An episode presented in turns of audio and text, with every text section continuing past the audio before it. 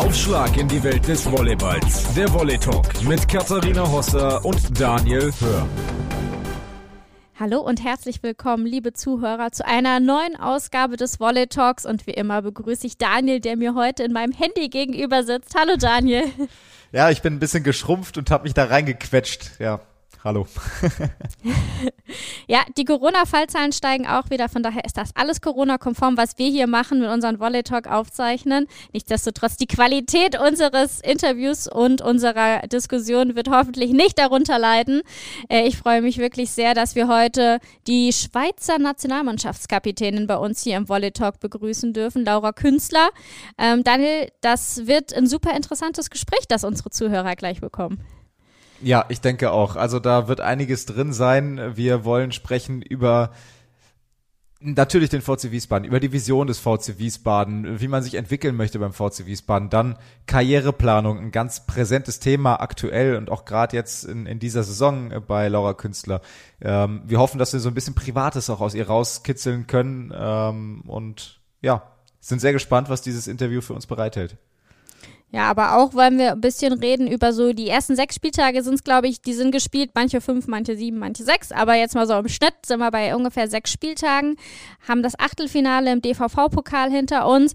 So langsam sieht man dann schon so, wo es in der Saison auch hingehen kann. Natürlich, Playoffs ist dann nochmal eine andere Geschichte, aber man sieht dann schon, dass sich Vereine wie der SSC Palmeck Schwerin total schwer tun. Raus im Pokal, eben gegen den VC Wiesbaden, die so ein bisschen die Überraschung auch in der Liga sind, momentan von Platz 4 auch grüßen. Da ist alles super eng zusammen. Aber man muss sagen, da sind andere Mannschaften schon hinten dran und zwei Mannschaften, die sind wieder eine Klasse für sich. Ja, also es ist eine interessante Tabelle aktuell, wie sie sich darstellt. Äh, vorneweg marschieren Stuttgart und Potsdam, das kann man so sagen. Und darüber sprechen wir natürlich. Ich habe da Einschätzung, vielleicht auch die ein oder andere kontroverse Idee, den ein oder anderen kontroversen Take auch zu den beiden, die man da oben vom Namen her erwartet, die aber dort nicht anzutreffen sind. Schauen wir mal. Also ähm, einiges drin. Also ob die Tabelle lügt oder nicht, darüber sprechen wir gleich. Aber jetzt würde ich sagen, geht's los mit dem Interview mit Laura Künstler und da grüßen wir in die Schweiz. Ja, willkommen zurück in der Bundesliga, liebe Laura, und damit willkommen auch im Volley Talk. Wir wollen gerne ein bisschen mit dir drüber sprechen, wie es denn dazu kam, dass du wieder in Deutschland Volleyball spielst. Äh, ja, auf jeden Fall Dankeschön. Ähm, ich freue mich sehr. Also ich habe die Bundesliga schon immer eine richtig coole Liga gefunden. Die zwei Jahre auch in Vilsbiburg habe ich sehr genossen. Ähm, danach hat sich das Abenteuer Frankreich aufgetan und ähm, das war sehr, sehr coole Erfahrung. Ähm, auch da mit zwei italienischen Coaches, die ich hatte und einfach nochmal eine andere Mentalität und auch der Sprache natürlich und eine andere Liga kennenzulernen, die, wie ich denke, doch sehr ähnlich vom Level her wie die Bundesliga ist hier in Deutschland. Und ähm, es hat, also hat verschiedene Gründe natürlich, warum ich wieder zurück nach Deutschland gekommen bin. Aber ähm, ich hatte ein paar An Angebote, die einfach sehr gut geklungen haben. Und weil halt auch mein Freund ähm, Leon, der Zuspieler von Frankfurt, ähm, ziemlich früh klar war, dass der wahrscheinlich in Frankfurt bleiben möchte.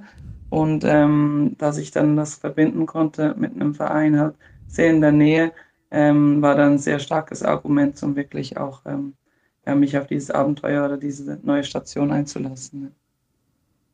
Bevor wir da gleich kommen, eine Frage. Ähm, das, immer, das hört sich immer so schön an. Ich hatte auch andere Angebote. Darfst du uns denn verraten, was das so dabei war oder ist das dann geheim, wenn man es nicht gemacht hat? Ähm, ich weiß nicht, wie gut es ankommt, wenn man das alles äh, ausplappert, so bei den Vereinen natürlich, ähm, die da auch angeklopft haben.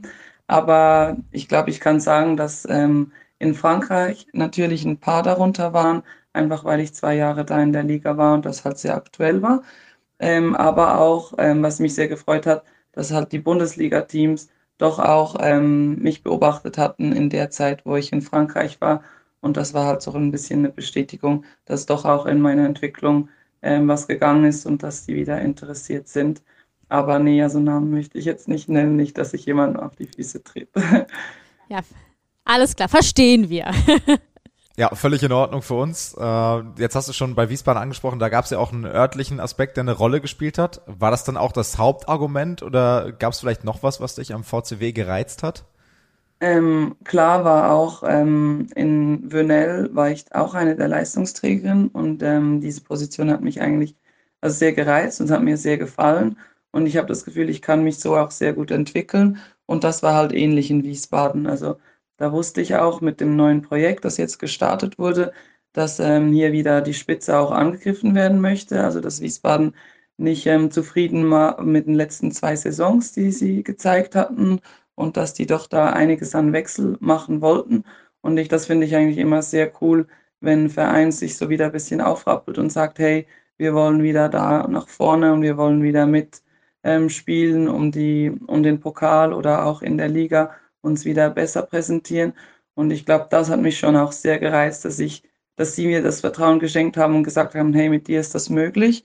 Und ähm, dass ich dann auch sagen kann, ich habe nicht so viel Druck, dass ich sage, okay, ich bin im Top-Team wie Stuttgart oder Dresden, wo natürlich man auch einfach funktionieren muss, sondern dass hier einfach das familiäre Umfeld dir das Vertrauen gibt und dann sagt, hey, komm, mach das mit uns, ähm, wir bauen auf dir auf und wir haben sehr viele junge Spielerinnen rundherum, ähm, mit denen das doch sehr cool funktionieren könnte. Und das war schon auch ein Argument. Also klar, ähm, dass ich eben bei, mit Leon in der Nähe sein kann, dass wir zusammen wohnen können.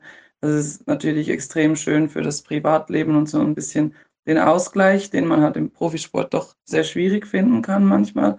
Und ähm, dann aber schon auch der sportliche Aspekt. Ja.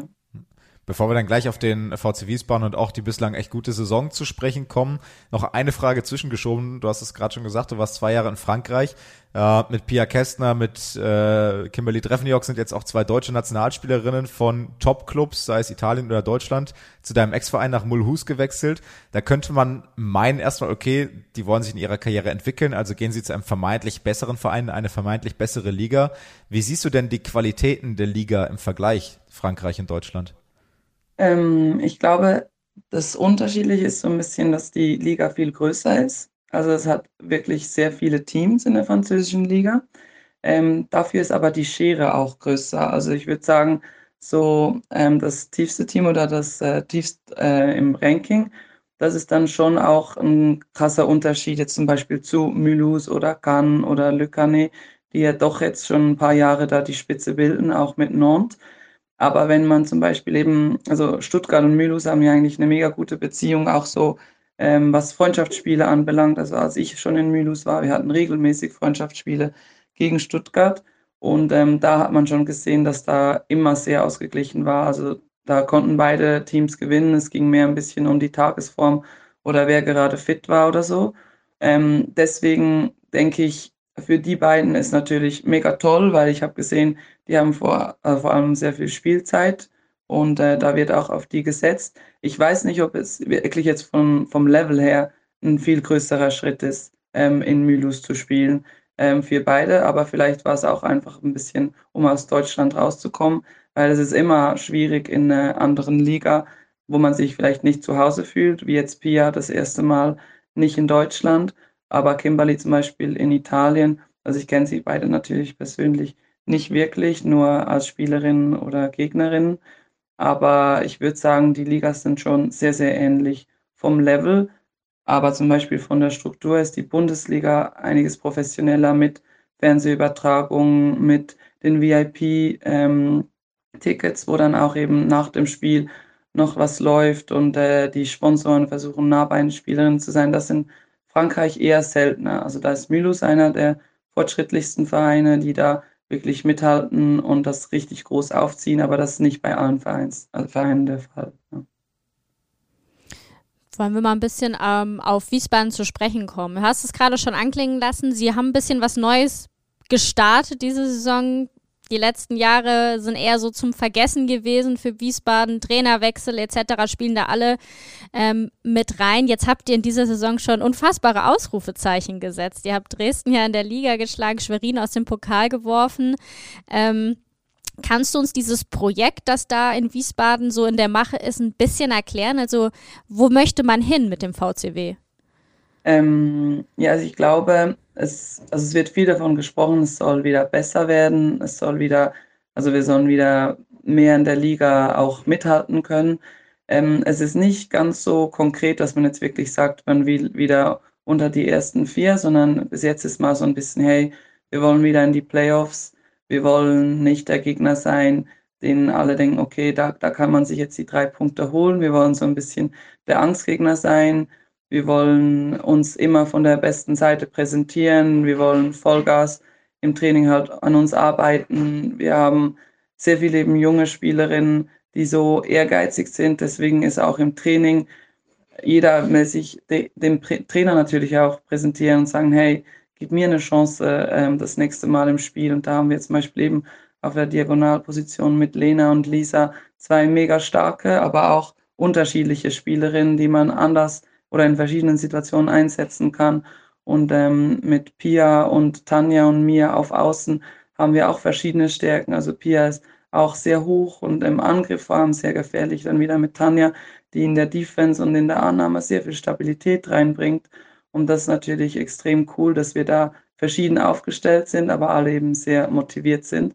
Und dann natürlich mit Justine jemand, der einfach sehr, sehr viel Erfahrung und ähm, Erfolge schon gefeiert hat und deswegen eine extreme Ruhe und Gelassenheit und einfach halt mega professionell da im, im Team ein bisschen ja, taktiert, ein bisschen Inputs gibt. Und das, das ist natürlich schon was sehr Besonderes. Und ich glaube, dass einfach alle sehr gut auch zusammenarbeiten und einfach auch richtig Bock haben und ähm, dass sich nicht zufrieden geben, wenn wir halt eben so ein Spiel wie gegen Erfurt auch haben können, wo einfach gar nichts läuft und dann geht man am nächst, die nächste Woche wieder in der Halle und sagt, hey nein, also jetzt arbeiten wir an uns, weil es muss jetzt am nächsten Wochenende besser sein.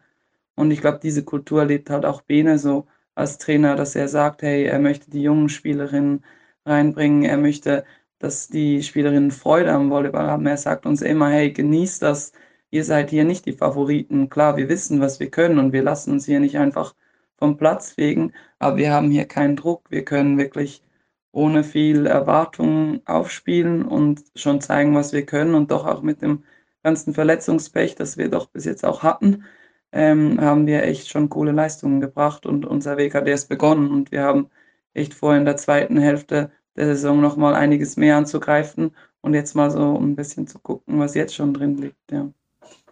Darf ich ganz kurz dazwischen, Daniel? Eine Frage, die ich mir immer stelle. Ich würde so gerne mal eine Goldmedaille anfassen. Hat Justine ihre Goldmedaille eigentlich mal mit zum Training gebracht und habt ihr sie auch schon bewundert? Ja, also es gibt, gab schon mehrere Möglichkeiten, weil sie natürlich auch von der Stadt Wiesbaden geehrt wurde und immer wieder ähm, Leute sie darauf ansprechen. Also sie hat sie auch regelmäßig dabei und möchte das auch mit allen teilen.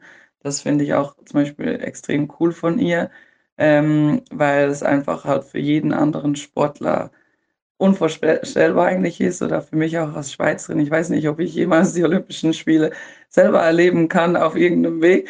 Ähm, deswegen ist so eine Goldmedaille natürlich dann noch im Volleyball mal einfach anzufassen, das Gewicht zu spüren und so ein bisschen durch sie halt mitzuerleben, was das alles bedeutet an Commitment oder Einsatz und Ehrgeiz. Und das ist schon sehr inspirierend. Ich schlag wieder die Brücke zurück zum VCW und zu deiner Antwort vorher, da steckte sehr, sehr viel drin. Ich habe so ein bisschen auch zwischenzeitlich gedacht, dass das so ein bisschen nach dem VCW klingt, der in der Saison 16, 17, glaube ich, unter Dirk Groß sehr erfolgreich war mit Irina Kemsis, mit äh, Dora Grosser, Tanja Grosser und wie sie alle hießen. Auch damals Simona Kosche war noch in Spielerinnenrolle. Ähm, ich würde einmal noch mal die Brücke zurückschlagen zum VCW der letzten Saison. Da warst du jetzt noch nicht da, aber nur quasi, um, um so ein bisschen Hintergrund zu erläutern. Äh, da war es so, meinen Infos nach, dass der Kader ja nicht voll besetzt war mit zwölf Spielerinnen, dass es Trainingsgäste braucht aus der zweiten Mannschaft oder aus der Jugend etc. Jetzt hat man auch wieder mit Verletzungsproblemen zu kämpfen. Julia Osterloh war ja gestern gegen Stuttgart beispielsweise dabei. Wie ist das denn jetzt, weil um ein gewisses Niveau zu erreichen, braucht man natürlich auch das Trainingsniveau. Wie ist das bei euch? Spürst du da zu dem, was ich skizziert habe gerade, ohne dass du das letzte Jahr miterlebt hast, einen Fortschritt, dass man wieder dahin kommt, den Kader voll zu machen, das Trainingsniveau äh, durchgängig auf Erstliganiveau zu haben, sage ich jetzt mal? Also eigentlich ja. Ähm, das war sicher die Erwartung vor der Saison, auch so wie das Kader zusammengestellt wurde. Ähm, durch das Verletzungspech ist es im Moment schwierig, also weil wir eben mit Nina Herelova leider einfach diese Knieverletzung haben, die von Anfang an sie eingeschränkt hat und jetzt auch eben langfristig ähm, da nicht mit, mit uns jetzt diese Saison bestreiten kann. Und dann haben wir auch mit Joyce ähm, der vierten Außen eigentlich eine Junge gehabt, die eben auf das Trainingsniveau anheben könnte und eben genau diese vierte Position besetzen. Und dann haben wir mit Erika eine Zuspielerin, die halt jetzt nicht da ist. Und jetzt trainieren wir mit einer Zuspielerin, natürlich aus dem ersten Team. Und dann gibt es immer wieder jemanden, der da einspringen kann. Und hm, wirklich, also der Club versucht, das Training mit Leuten auch zu füllen, die nicht einfach nur da sind, sondern eben auch Lust haben und ambitioniert. Und auch vom zweiten Team hat es doch auch einige dabei, die, die sich immer freuen, wenn sie kommen können. Oder auch, ähm, wenn wir da noch männliche Verstärkung manchmal haben, um dann ein bisschen die Höhe im Angriff halt zu haben, um Spielerinnen wie Radins oder ja, Schwerin halt vorzubereiten. Aber im Moment ja, gestaltet sich es eher schwierig. Deswegen würde ich sagen, ähm, wir haben immer wieder Trainings, wenn wir auffüllen können, die wirklich auf sehr gutem Level sind, aber es ist im Moment noch nicht konstant da. Ja. So eine Konstanz ist ja auch immer so ein bisschen ein Problem, über eine Saison hinweg zu halten. Ich habe es eben angesprochen, ihr habt das Ausrufezeichen gesetzt, am Anfang der Saison äh, Dresden geschlagen, im Pokal, wie gesagt, Schwerin rausgeworfen. Das lässt natürlich aufhorchen und da fragt man sich natürlich so, mh, hm, ist es so der alte FC Wies, äh, FC sage ich schon, VC Wiesbaden, ich habe so viel mit Fußball am Hut, glaube ich, der alte VC Wiesbaden, sodass man tatsächlich realistisch auch mal sagt, so ja, also die Top 4 vielleicht nicht, aber so da kratzen wir jetzt dann auch an, weil die Liga auch sehr eng ist? Ja, also ich würde schon sagen, ich glaube, wir haben alle gesehen, was in uns stecken kann. Genau das Schwierige wird jetzt eben, das halt über längere Zeit wirklich dieses Level zu halten und immer wieder ähm, die Spiele so zu zeigen. Aber ich glaube, wir haben echt gemerkt, dass wir gegen gute Teams so locker einfach auf diesem Parkett stehen und sagen, hey, wir wissen, was wir können, wir wissen, was an guten Tagen möglich ist, dass das wirklich jetzt zweimal auch so gut funktioniert hat, eben gegen Dresden und Schwerin. Und dass das einfach sehr viel Selbstvertrauen schenkt an uns, dem ganzen Teamgefüge und unseren jungen Spielerinnen, sie in dem bestätigt, was die eben jeden Tag leisten oder was wir jeden Tag leisten im Training, wo natürlich niemand zuguckt.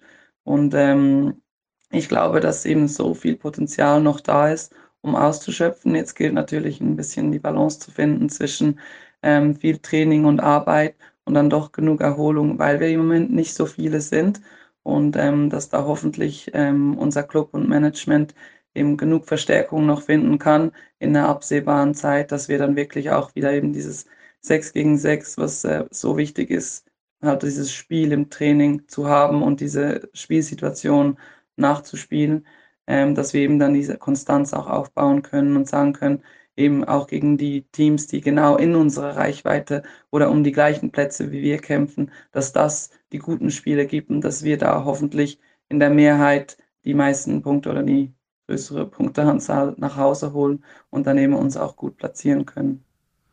Also ranrücken an die Top 4 in der Bundesliga ist ein Thema, ranrücken an die Top 4 in Europa mit der Nationalmannschaft es soll überhaupt nicht despektierlich klingen. Ich fand die Überleitung nur schön. Ähm, ist natürlich gestaltet sich schwierig, ähm, nicht nur für die Schweiz übrigens, sondern auch für Deutschland, by the way, um das auch mal klar zu sagen.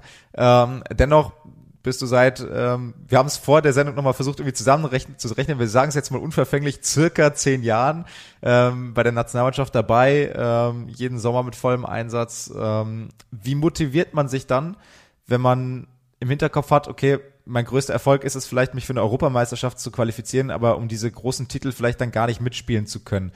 Ähm, ist das, gibt es dann auch mal ein Motivationsproblem oder wie machst du das für dich? Gibt es dann andere Ziele? Äh, gib uns da mal gerne ein bisschen Einblick.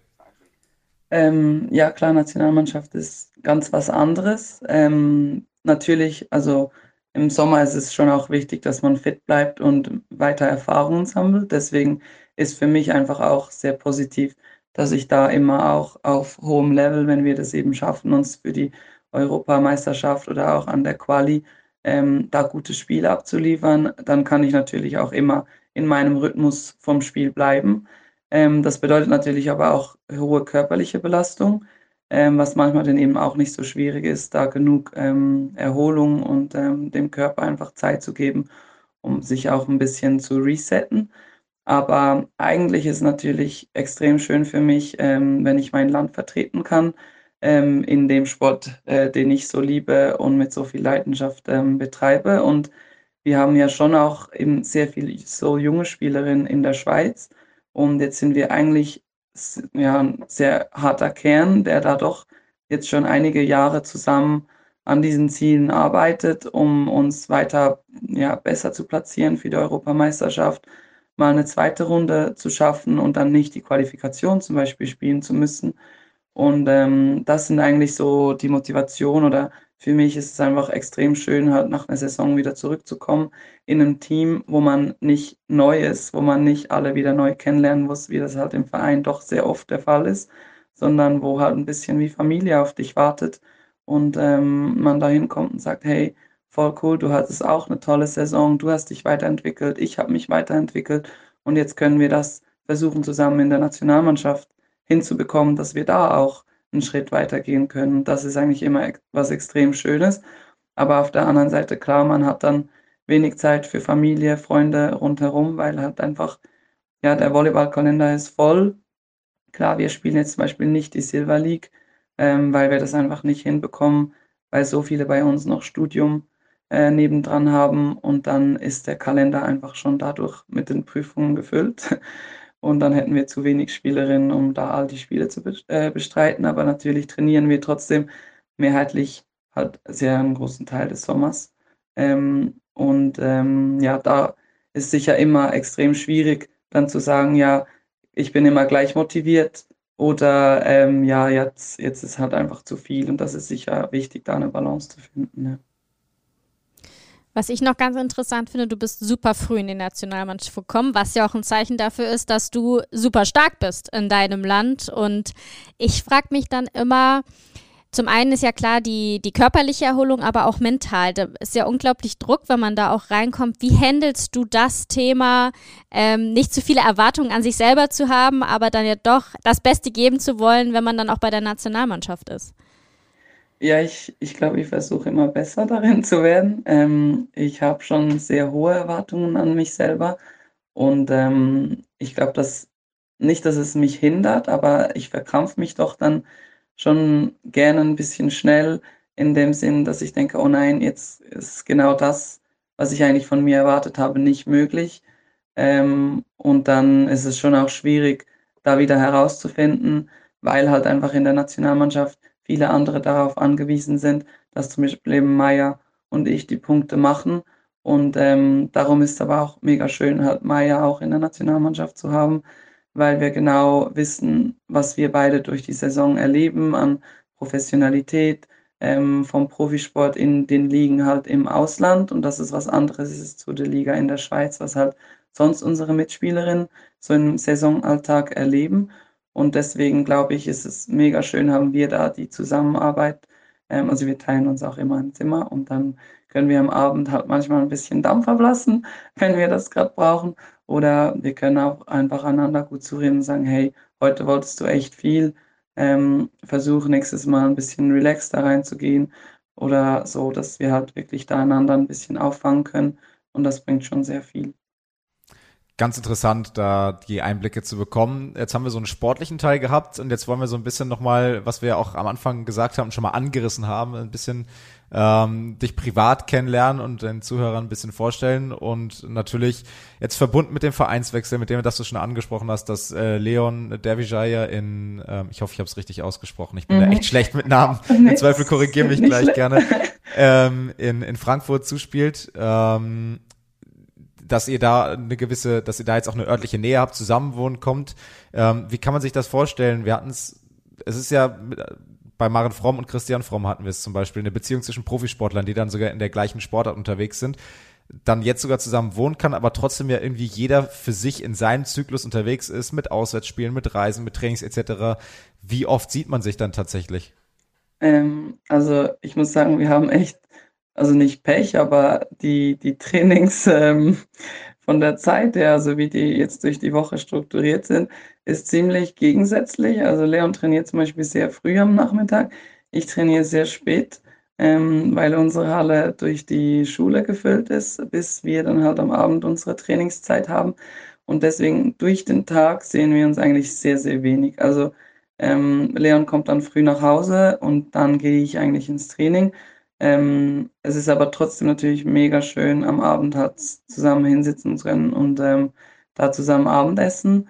Ähm, auch wenn Leon jetzt zum Beispiel schon gegessen hat und dann nur noch eigentlich mir ein bisschen dazu guckt und Gesellschaft leistet. Aber Also am Schluss hat es trotzdem etwas extrem Schönes, weil man halt nach Hause kommen kann und jemand da auf einen wartet und ähm, ja, dann halt einfach ein bisschen den Ausgleich hat, weil auch wenn man mal ein schlechtes Training hat, dann kann man das halt fünf Minuten rauslassen, aber dann hat man auch wieder ein anderes Gesprächsthema oder man kann einfach ein bisschen abschalten und diese Zweisamkeit genießen. Und das ist halt schon was, was im Profisport ähm, sehr schwierig ist, ähm, dass man dann eben ja den Partner da haben kann ähm, und wirklich einen vor Ort unterstützen, weil ja die letzten sieben Jahre haben wir das mit vielen Videotelefonie und ähm, versuchen einander zu sehen für zwei Tage oder auch nur eineinhalb. Und das zehrt dann natürlich auch an Kräften. Und wenn man dann einander sieht, dann hat man wieder sehr viel Energie ähm, weiterzumachen und Motivation. Und ähm, wenn man natürlich aber sich dafür entscheiden kann, miteinander zu wohnen und eigentlich den Alltag zusammen zu bestreiten, ist das, glaube ich, etwas sehr Besonderes und ähm, Wertvolles. Und ähm, ja, es war was Neues für mich oder auch für Leon, uns dafür zu entscheiden, weil bis jetzt haben wir immer gesagt, wir wollen einander nicht im Weg stehen ähm, für die Karriere. Das, das Volleyball hat Priorität, wir haben unsere Ziele und wir wollen nie ähm, zurückdenken und sagen müssen, oh nein, warum habe ich dieses Angebot ausgeschlagen ähm, oder in so eine Situation einfach einander bringen. Und ähm, dafür ist es eben diese Saison umso wertvoller. Und ich bin umso erleichterter, habe ich das wirklich auch gemacht, weil ich glaube, in dem Moment war es einfach das Richtige für mich. Ich glaube, Daniel, da muss ich dir ganz kurz die Frage vorweg äh, nehmen, die wir uns nämlich auch eben zu diesem Komplex aufgenommen haben. Ähm, Karriereplanung bei zwei Profisportlern. Ihr seid sieben Jahre zusammen. Ähm, hat, man am, hat man da so einen Wandel vielleicht bei euch festgestellt, dass ihr am Anfang wirklich bestmögliche Bedingungen vielleicht für einen selber eher in den Vordergrund gestellt hat und jetzt dann zum Beispiel dann auch eher so Faktoren wie der bessere Verein oder mehr Geld hinten anstellt für diese weichen Faktoren, nenne ich sie jetzt mal. Ähm, hast du da festgestellt, dass das inzwischen so die Priorisierung bei euch ein bisschen verschoben hat? Ähm, ich würde sagen, bei mir persönlich auf jeden Fall ja, weil es bei mir am Anfang einfach, ja, ich weiß nicht, es hat sich sehr gut ergeben mit den Angeboten. Also ich habe wirklich, ähm, ich hatte immer zwei, drei Optionen, ähm, wo ich mich für was entscheiden konnte und da habe ich immer eigentlich die beste Option volleyballerisch gewählt. Und es ging auch nie wirklich ums Geld. Also klar ist immer schön, wenn, äh, wenn ein bisschen mehr drin liegt oder wenn man ein bisschen mehr dafür erhaltet für den ganzen Einsatz, den man auch leistet. Aber es war immer, ja, ist das taktisch klug mit der Spielzeit oder ähm, passt das wohl mit dem Trainer? Und da habe ich wirklich sehr fest auf meine Karriere geguckt und wie ich mich sportlich weiterentwickeln kann. Und ich glaube auch, dass mit Corona ähm, in Frankreich war nicht einfach, ähm, weil die Liga da nicht so gute wie Regeln halt aufgestellt hat, wie das in der Bundesliga der Fall war. Also wir hatten da ähm, nicht diese regelmäßigen Tests oder so, deswegen kam es auch viel zu diesen Ansteckungen, wo dann sich gleich drei, vier Teams ähm, da infiziert hatten. Und ich hatte dann ähm, leider auch einen schweren Corona-Verlauf ähm, im März. Und ähm, da habe ich dann schon auch gemerkt, also es ist dann schon krass, wenn es einem nicht gut geht und man wirklich so alleine in einem Land dann halt ich ist und ähm, keine Chance hat, da zu reisen oder dass jemand kommen kann. Ähm, und dann musste ich auch sagen, irgendwie ist das nicht das, was ich mir vorgestellt habe, weiter Profi zu sein. Und ich glaube, so hat sich meine Priorisierung von einfach für meine Karriere zu gucken, auch ein bisschen darauf verändert, ähm, dass das Leben neben Volleyball auch, auch sehr viel Wert ähm, haben muss oder mehr, als ich das bis jetzt mir eingestanden habe, dass ich das wirklich auch brauche. Und ich glaube, da war einfach Corona so ein bisschen der Anstoß für all diese Gedanken, die ich vielleicht mir gar nicht so tief gemacht hatte, weil es einfach normal war, weiterzumachen und sich so selbstverständlich angefühlt hat, ähm, immer das beste Angebot für einen wahrzunehmen. Du hast gerade, du hast gerade von deiner Corona-Erkrankung äh, gesprochen, von deinem schweren Verlauf auch. Das ist natürlich dann aus einer Profisportsicht, weil gerade jetzt das Thema ja auch wieder aufkommt mit den steigenden Fallzahlen und dann entsprechend auch in Zusammenhang mit dem Profisport. Ähm, wir hatten Georg Grosser zu Gast vor ziemlich genau einem Jahr, der auch einen relativ schweren äh, Corona-Verlauf hatte und der auch gesagt hat, es hat eine gewisse Zeit gebraucht. Wie war es denn bei dir? Wie lange hast du dann auch danach gebraucht, wieder auf dein Leistungsniveau zu kommen? Ähm, ich glaube, alles in allem habe ich schon fast ein halbes Jahr gebraucht. Ähm, leider hatte ich nicht so viel Zeit, gerade nach der Erkrankung, weil bei uns waren wirklich von zwölf Spielerinnen neun hatten Corona und äh, niemand hatte einen wirklich einfachen Verlauf. Und ich war einer der ersten mit äh, zwei, drei anderen. Und das heißt, wir waren wie als Erste auch wieder aus der Quarantäne. Und die Liga hat dann einfach beschlossen, dass von der ersten Infizierung ähm, 15 Tage danach findet dann das erste Spiel wieder statt. Wir hatten aber einfach zu wenig Spielerinnen, die eigentlich fit waren. Also wir mussten einfach an dieses Spiel reisen, um dann da irgendwie mit den Kräften, die wir hatten, ein Spiel zu spielen. Und ich glaube, das hat natürlich meiner, ja, meinem Zurückkommen oder mich erholen von der Infizierung überhaupt nicht gut getan. Und äh, dann musste halt die Saison auch einfach irgendwie fertig gespielt werden, weil niemand eigentlich überhaupt auf sein Leistungsniveau zurückgekommen ist, weil auch die Spiele viel zu eng da im Kalender waren. Und deswegen war es halt auch mega schwierig. Und dann gleich danach war die EM-Qualifikation mit der Schweiz. Das heißt, nach der Saison war eigentlich auch nicht wirklich Pause. Und ähm, darum habe ich diese Zeit dann nach der Qualifikation so sehnlichst gebraucht, um einfach irgendwie halt mal den Körper auf Null zu setzen. Und dann hat aber bald halt die Vorbereitung für die EM gestartet. Und ich glaube, in dieser Vorbereitung dann habe ich so schrittweise wieder mein, äh, mein Leistungsmaximum gefunden. Und ich weiß nicht, ob es wirklich an der EM schon wieder der Fall war, dass ich wirklich normal performen konnte. Für den Moment hat sich sehr, sehr viel besser angefühlt als davor. Aber ich glaube, wenn ich jetzt zurückblicke, dann muss ich sagen, dass so ein bisschen mit dem Saisonstart jetzt hier in der Bundesliga ich mich wirklich wieder so als die Spielerin fühle, in, also die ich war, bevor ich an Corona erkrankt war. Also da sind wir wieder so ein bisschen bei dem Punkt professionellere Strukturen, die dann man vielleicht auch in der Bundesliga findet, als es vielleicht im Ausland dann auch der Fall war. Was ich einen ganz interessanten Punkt fand, ähm, ist dieser Punkt so ein bisschen dank Corona hat man so ein bisschen fast, muss man ja fast sagen, dank Corona, hat man so ein bisschen sich neu orientieren können. Und was ich äh, auch ganz interessant fand, dass du gesagt hast, so für meine mentale Gesundheit war es unfassbar wichtig, dass ich mich da neu sortiere, ähm, neue Prioritäten setze. Wie geht's dir denn, wenn du jetzt so darüber nachdenkst? Bist du jetzt so mit dem, wie du das für dich entschieden hast, happy und sozusagen, dass du sagen kannst, ich fühle mich da auch mental total gesund? Ähm, ich muss schon sagen, also es ist ja immer, man trifft wieder Leute in der Liga oder es kommen einem Leute besuchen und dann ist immer so die erste Frage, ja, wie geht's dir denn? Und ähm, ich glaube, man autom also automatisch antwortet man eigentlich, ja, mir geht's gut, ohne jetzt wirklich viel darüber nachzudenken. Aber ähm, es ist wirklich mega schön, dass ich einfach sagen kann, nee, also mir geht's wirklich gut. Also ich bin wirklich sehr entspannt, muss ich sagen. Ich bin voller Energie. Klar, im Moment, also ich hatte auch mit einer Erkältung jetzt zu kämpfen und der Trainingsalltag war hart.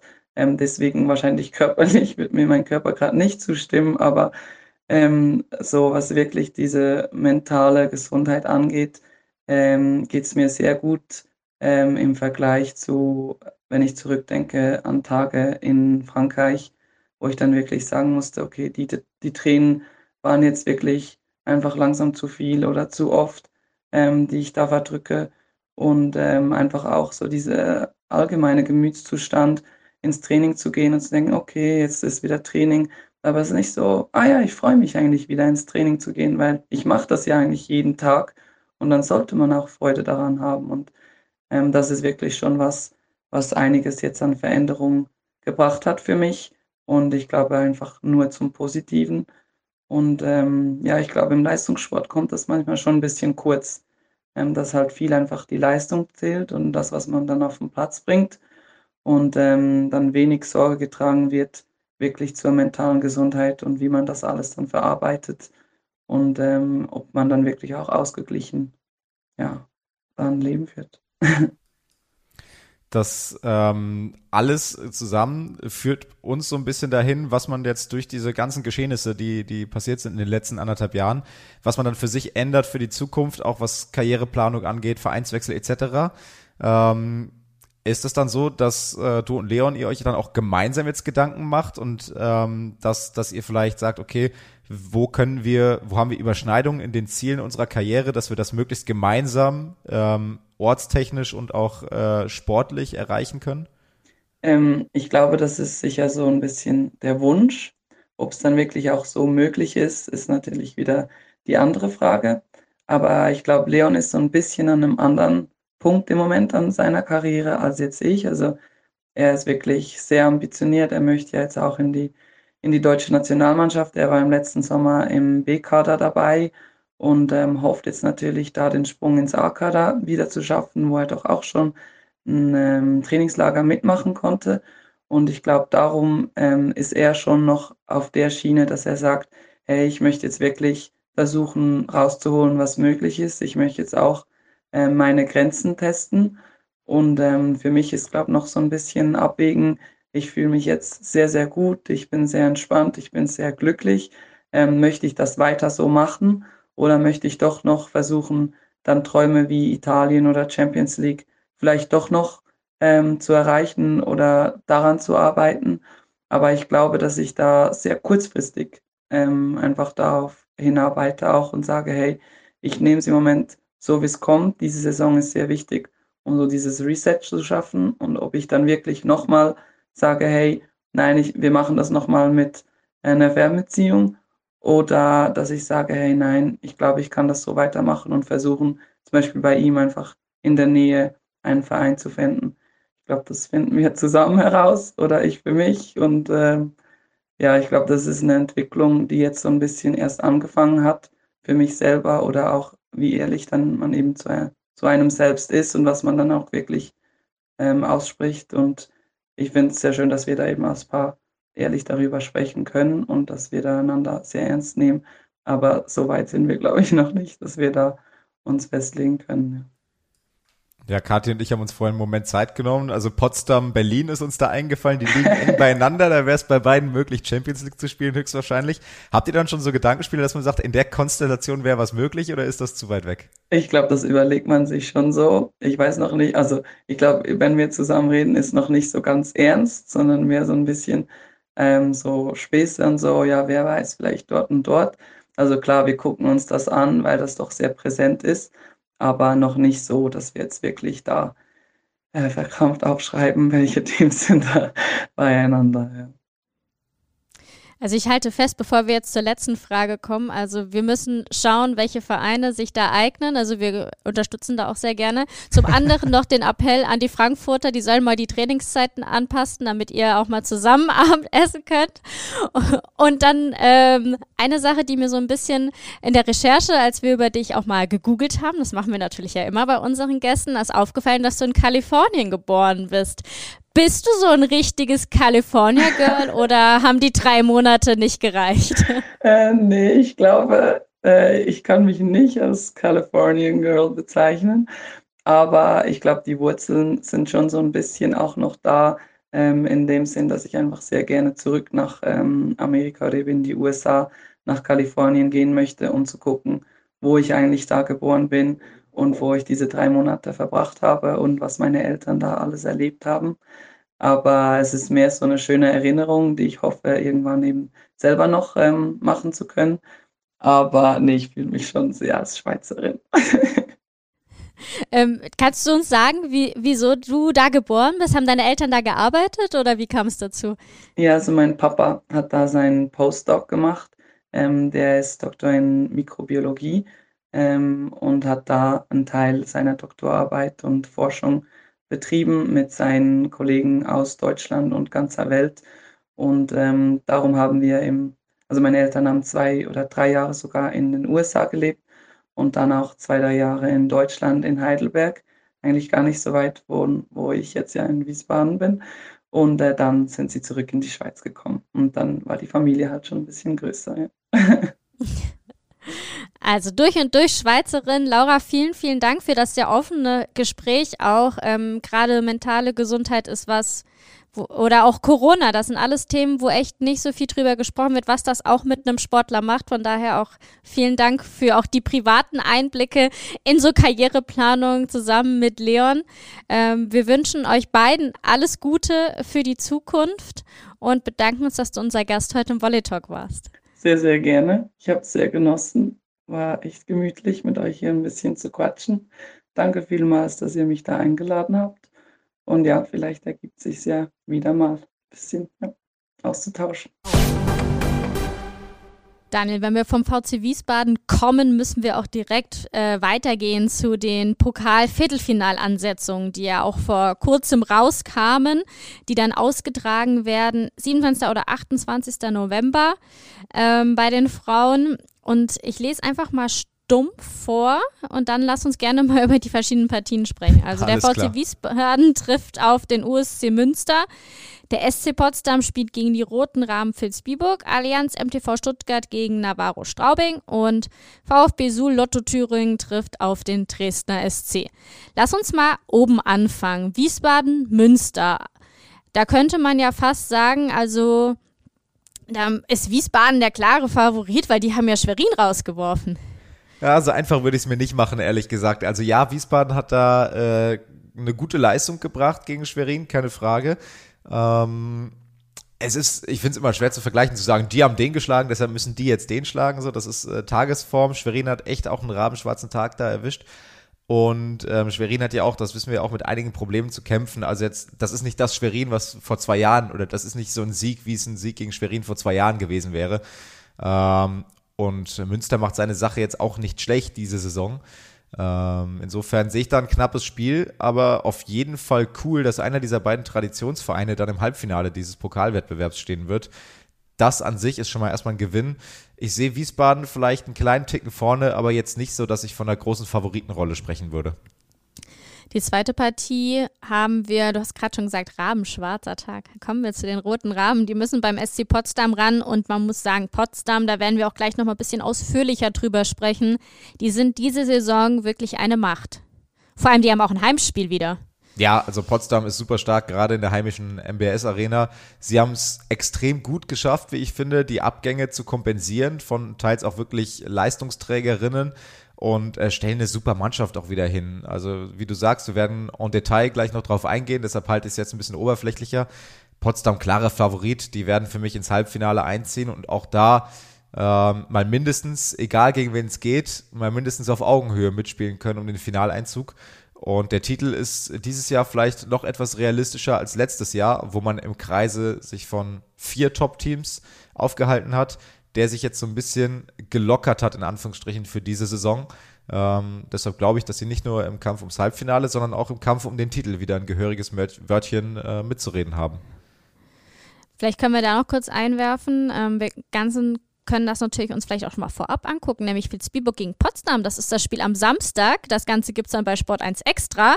Also da kann man dann gerne schon mal reingucken. Das wird schon mal so ein kleines Vorfühlen, wie das dann im äh, Pokal-Viertelfinale aussieht. Ähm, das ist auf jeden Fall super spannend, auch wenn da die Raben zu Hause spielen. Und du schon gesagt hast, Heimstärke spielt auch ähm, definitiv mit. Anderes Team, das wir im TV am Dienstag gesehen haben, Allianz MTV Stuttgart, die dürfen auch zu Hause ran gegen Navarro Straubing. Und bei den Stuttgartern gibt es eigentlich auch wenig zu meckern diese Saison. Also müsste auch da wieder ganz klar Richtung Titel die, die Augen gehen. Ja, also Stuttgart macht das gut. Ich bin begeistert, wie ja auch einige Trainer und ähm, auch unser Kommentator Dirk Berschert immer wieder von Hester Jasper, die eine hervorragende Saison spielt bei Stuttgart. Und äh, Stuttgart hat auch dieses Jahr wieder ein Team hingestellt. Es hat eine Tiefe im Kader. Es hat auch einige deutsche Talente wieder mit drin, die ja auch gestern im TV-Spiel, also wir nehmen heute Mittwoch auf, deshalb gestern Dienstag im TV-Spiel gegen Wiesbaden ein bisschen Spielzeit zumindest bekommen haben. Ähm, super Truppe, Titelkandidat, äh, vielleicht sogar Titelkandidat Nummer 1 dieses Jahr und entsprechend auch Favorit in diesem Viertelfinale. Und das letzte Duell ist unser Ostduell, äh, Suhl gegen, gegen Dresden. Ich finde, das ist super offen. Ja, definitiv super spannend, weil Dresden eben auch, ähm, wir haben es Anfang der Saison mal angesprochen, ich glaube vor zwei Sendungen, äh, kann man auch gerne nochmal reinhören, äh, mit Insights, die uns auch Alex Weibel gegeben hat. Dresden hat enorme Verletzungsprobleme. nach wie vor. Die Hauptaußenangreiferin neben Jennifer Janiska fehlt nach wie vor, fehlt langfristig. Ähm, man möchte vielleicht im Winter nochmal die Augen offen halten, eventuell nachverpflichten, aber aktuell ist man da wirklich sehr rudimentär besetzt.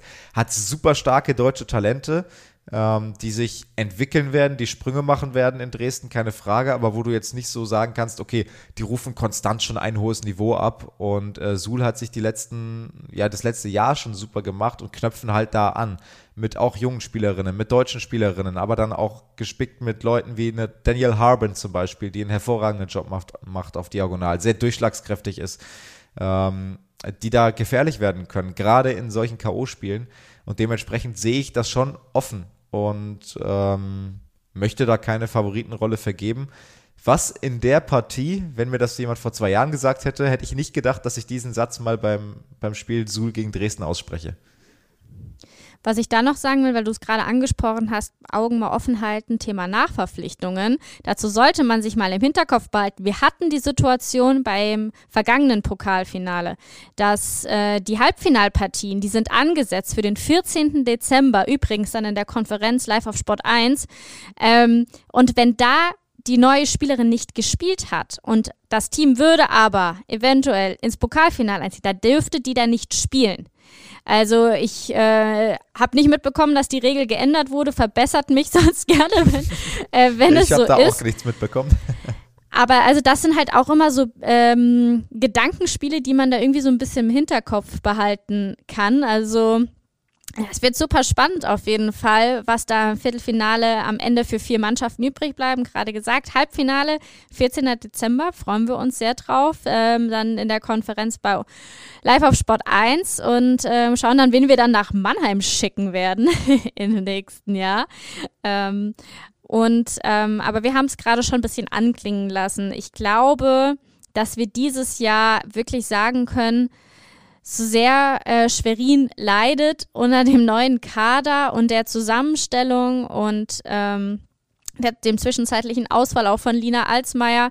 Ähm, sie sind einfach dieses Jahr nicht zu den Top 2 dazu zu zählen, sondern da sehen wir ganz klar Stuttgart und Potsdam. Ähm, du hast gerade schon ein bisschen anklingen lassen. Lass uns doch gerne mal bei Potsdam anfangen. Ähm, da haben wir viel drüber geredet, über die Abgänge. Auch äh, zum SSC Palmberg Schwerin mit Simone Speech und Lindsay Ruddins. Die haben das aber, als ob nichts gewesen wäre, ähm, ein Team auf die Platte gestellt, das wirklich oben mitspielt. Und das ohne Wenn und Aber. Ja, absolut. Also ich bin von Potsdam wirklich begeistert. Die haben das hervorragend geschafft, diese wirklich, also Ruddins und Speech und, und äh, Feldman, auch äh, im Mittelblock, ähm, die haben diese Mannschaft geprägt letztes Jahr und zwar massiv geprägt. Die waren mit Abstand das blockstärkste Team in meinen Augen, ohne das jetzt statistisch untermauern zu können, ähm, haben, haben genialen Volleyball gespielt. Und äh, die drei sind weg und sie haben es wirklich geschafft, hervorragend zu kompensieren, indem sie zum Beispiel einer Vanessa Akbotabi mehr Verantwortung geben, die mir sehr, sehr gut gefällt indem sie ähm, in der Mitte gut nachverpflichtet haben. Mit einer Lauren Page, die einen guten Job macht, die US-Amerikanerin. Mit einem jungen Talent, äh, Anastasia Czekolaev, das stand ja relativ früh fest, dass sie nach Potsdam geht. Macht's auch richtig gut bislang. Auch Maya Savic macht einen guten Job in der Mitte. Die drei ähm, kaum bis gar keine Spielanteile für Natalie Wilczek, die übrigens, ich glaube, das ist ein Fehler auf der äh, Liste der Volleyball-Bundesliga, auf der Mannschaftsliste offiziell auf der Homepage nicht aufgeführt ist. Ähm, interessanter Side-Fact sozusagen. Ähm, und also da machen sie wirklich einen guten Job. Auch eine, äh, eine Laura Emmons, die natürlich Mrs. Zuverlässig jetzt schon äh, lange beim SC Potsdam mittlerweile ist. Und dieses, dieses Teamgefüge hat man das Gefühl, passt persönlich. Ähm, sportlich passt es auch auf den Schlüsselpositionen, wo nachbesetzt werden musste. Ähm, und das gefällt mir wirklich gut und das hat Potsdam hervorragend geschafft und äh, der Trainer überzeugt mich, Guillermo Hernandez. Ist ja manchmal ein schwieriger Typ, muss man auch sagen. Ähm, aber er hat auch jetzt wieder gezeigt, dass er es verstanden hat, diese Mannschaft zusammenzusetzen und äh, seine Idee von Volleyball dann auch auf die Platte zu bringen. Einziger Wermutstropfen jetzt bei Potsdam natürlich ist der langfristige Ausfall und dann damit einhergehend auch die Vertragsauflösung von Anna Escamilla. Ähm, dementsprechend sind die Optionen auf Annahme außen aktuell rar gesät. Auch da wird es mit Sicherheit nochmal irgendeine Bewegung im Kader geben, äh, weil mit zwei Außenangreiferinnen wird es auf Dauer dann doch ein bisschen dünn. Da bin ich gespannt drauf. Aber so an sich jetzt erstmal den Kader angeschaut und gerade die ersten sechs angeschaut, sind die hervorragend besetzt und gerade im Zusammenspiel holen sie gefühlt mehr raus oder spielen mehr an ihrem Limit als andere Teams aktuell in der Volleyball-Bundesliga. Du hast es gerade angesprochen, Starting Six. Ich bin ja immer ein Riesenfan, Starting Seven zu sagen, weil ich finde, bei beiden Vereinen, über die wir jetzt sprechen, was für eine Bank diese Liberas sind, sowohl Rosa Keskelo als auch Alexandra Jektic. Ich liebe es. Es sind wahrscheinlich, weil ich auch so klein bin, dass ich so ein Herz für wusste, Liberas habe. Aber ich finde, das ist wirklich also ich, ich sitze da mit offenem Mund teilweise vorm Fernseher, vorm Stream und denke mir nur so, die sind so eine Bank, und das fällt so oft hinten runter, ähm, wie stark die, äh, die spielen, weil sie einfach nicht die Punkte machen, äh, dass ich das gerne auch noch mal kurz herausheben wollte. Ja, definitiv sind zwei der, der stärksten. Übrigens, das war auch gestern im TV-Spiel, kurzer Exkurs, ähm, Stuttgart gegen Wiesbaden, sehr, sehr geil zu sehen. Rosa Koskele auf der einen Seite und dann auf der anderen Seite Justine Wong-Orantes, die ja auch ein Wahnsinnsjahr jetzt hingelegt ist vom VC Wiesbaden über die Nationalmannschaft zur besten Liberer der Volleyball Nations League, zur besten Liberer der Olympischen Spiele, Olympiasiegerin und dann wieder zurück nach Wiesbaden. Ähm, das war auch aus Liberer Sicht ein sensationelles Spiel gestern. So, und dann, äh, du sprichst es schon am Dienstag, das TV-Spiel, da hat Stuttgart sowas von dominiert gegen Wiesbaden. Ähm, und ich fand es super interessant, was Kim Renke mal im Anschluss beim Interview bei Dick Berscheid ähm, gesagt hat. Ähm, zum einen der Punkt, Crystal Rivers Entlastung, aber nicht nur Entlastung, sondern eben auch spielbreiter machen. Also klar, es ging die ganzen Jahre, Gott, ich könnte, weiß nicht, wie viele Folgen Volley Talk rausholen, deine äh, Kommentare dazu abspulen. Du hast es immer gesagt, wenn sie das noch hinbekommen, dann werden sie eine wirklich komplette Mannschaft und das zeigen sie genau diese Saison. Absolut. Ich, ich, ich muss sagen, es ist wirklich eine Freude. Mir hat es teilweise echt nicht Spaß gemacht, dazu zu schauen, weil es zu einfach war. Irgendwie immer auf Rivers und der hohe Ball und wenn es knapp wurde, immer Rivers und da knüppelt sie halt mal ihren überm Block und so. Und genau das hat sich ja letztes Jahr in der äh, Finalserie dann auch wieder gezeigt. Rivers weg. Klar, einschränkend wo die Hauptdiagonale rausbricht, ist für jedes Team erstmal scheiße, auf gut Deutsch gesagt. Ähm, egal wie viel Last sie trägt. Ähm, und das gefällt mir dieses Jahr wirklich gut. Eine Hesse Jasper, die eine super Saison spielt, dreimal schon eine goldene MVP-Medaille geholt. Ähm, auch die Mitten kommen nochmal anders zur Geltung. Mira Todorova, auch Timmermann, die einen riesen Job gemacht hat. Gerade gestern, ich glaube, sieben Blockpunkte und im Schnellangriff auch verschiedene Variationen. Also es wird viel mehr auch mal Form zu Spieler Mitte gespielt. Es wird ähm, einfach mehr variiert. Man hat das Gefühl, das Team von Tore Alexandersen hat mehr Optionen einfach, die sie spielen, mehr Spielzüge, die sie spielen. Es wird, werden häufiger mal Stilmittel wie ein Overload gewählt und ähm, nicht einfach nur stumpf auf die stärkste Angreiferin gespielt. Und ich habe das Gefühl, das gibt den Außen ein besseres Gefühl. Das gibt auch Crystal Rivers ein besseres Gefühl, weil sie nicht so unter Druck steht. Und auch eine Crystal Rivers greift anders an. Also sie hat gestern auch mal häufiger einen gelegten Ball drin gehabt und hat ähm, trotzdem noch ihre Highlight-Angriffe natürlich gehabt. Und trotzdem bekommt sie immer noch wichtige Bälle. Das ist auch richtig so, gar keine Frage aber es sieht anders aus, es sieht entspannter aus, es sieht irgendwie flüssiger aus, es sieht mehr nach einer Spielidee aus, die irgendwie in Stuttgart auf die Platte gebracht wird. Und das macht dann auch wirklich Spaß zuzuschauen, weil die individuelle Klasse von Crystal Rivers trotzdem zum Tragen kommt, ohne dass sie die Mannschaft zu 100% tragen muss. So, und das finde ich, ähm, macht mir einfach Spaß und endlich wurde auf mich gehört. Ich freue mich sehr. Ich weiß noch, ein Punkt, den wir angesprochen hatten, war auch so ein bisschen die Identifikation mit der Mannschaft. Ähm, wenn man sich halt mal den Kader anguckt und vor allem auch mal Starting Six. Wir sind in der Volleyball-Bundesliga. Für die deutschen Talente ist es halt gerade bei Allianz MTV Stuttgart schwierig ähm, reinzukommen. Ähm, wir hatten es angesprochen mit dem Abgang von Pia Kästner, ist so ein bisschen das Gesicht weg.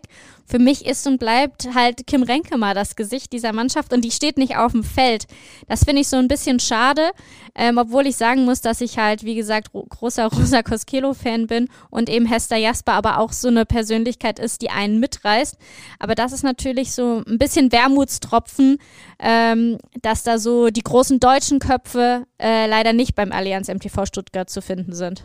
Ja, wobei ich das Gefühl habe, dass sie das gerade auch wieder versuchen zu entwickeln. Also gestern ja schon äh, Spielzeit zumindest für Aufschläge bekommen. Hanna Kohn, äh, Zuspieltalent, äh, Jahrgang 2003, das heißt auch noch äh, eine junge Spielerin äh, mit gerade mal 18 Jahren, die jetzt so langsam rangeführt wird. Eine Lara Berger, die wir schon ein, zwei Mal gesehen haben mittlerweile in der Volleyball-Bundesliga. Da kommen jetzt deutsche Gesichter nach, dass die ein Team, was deutscher Meister werden will, jetzt noch nicht tragen können, ist auch klar und völlig in Ordnung.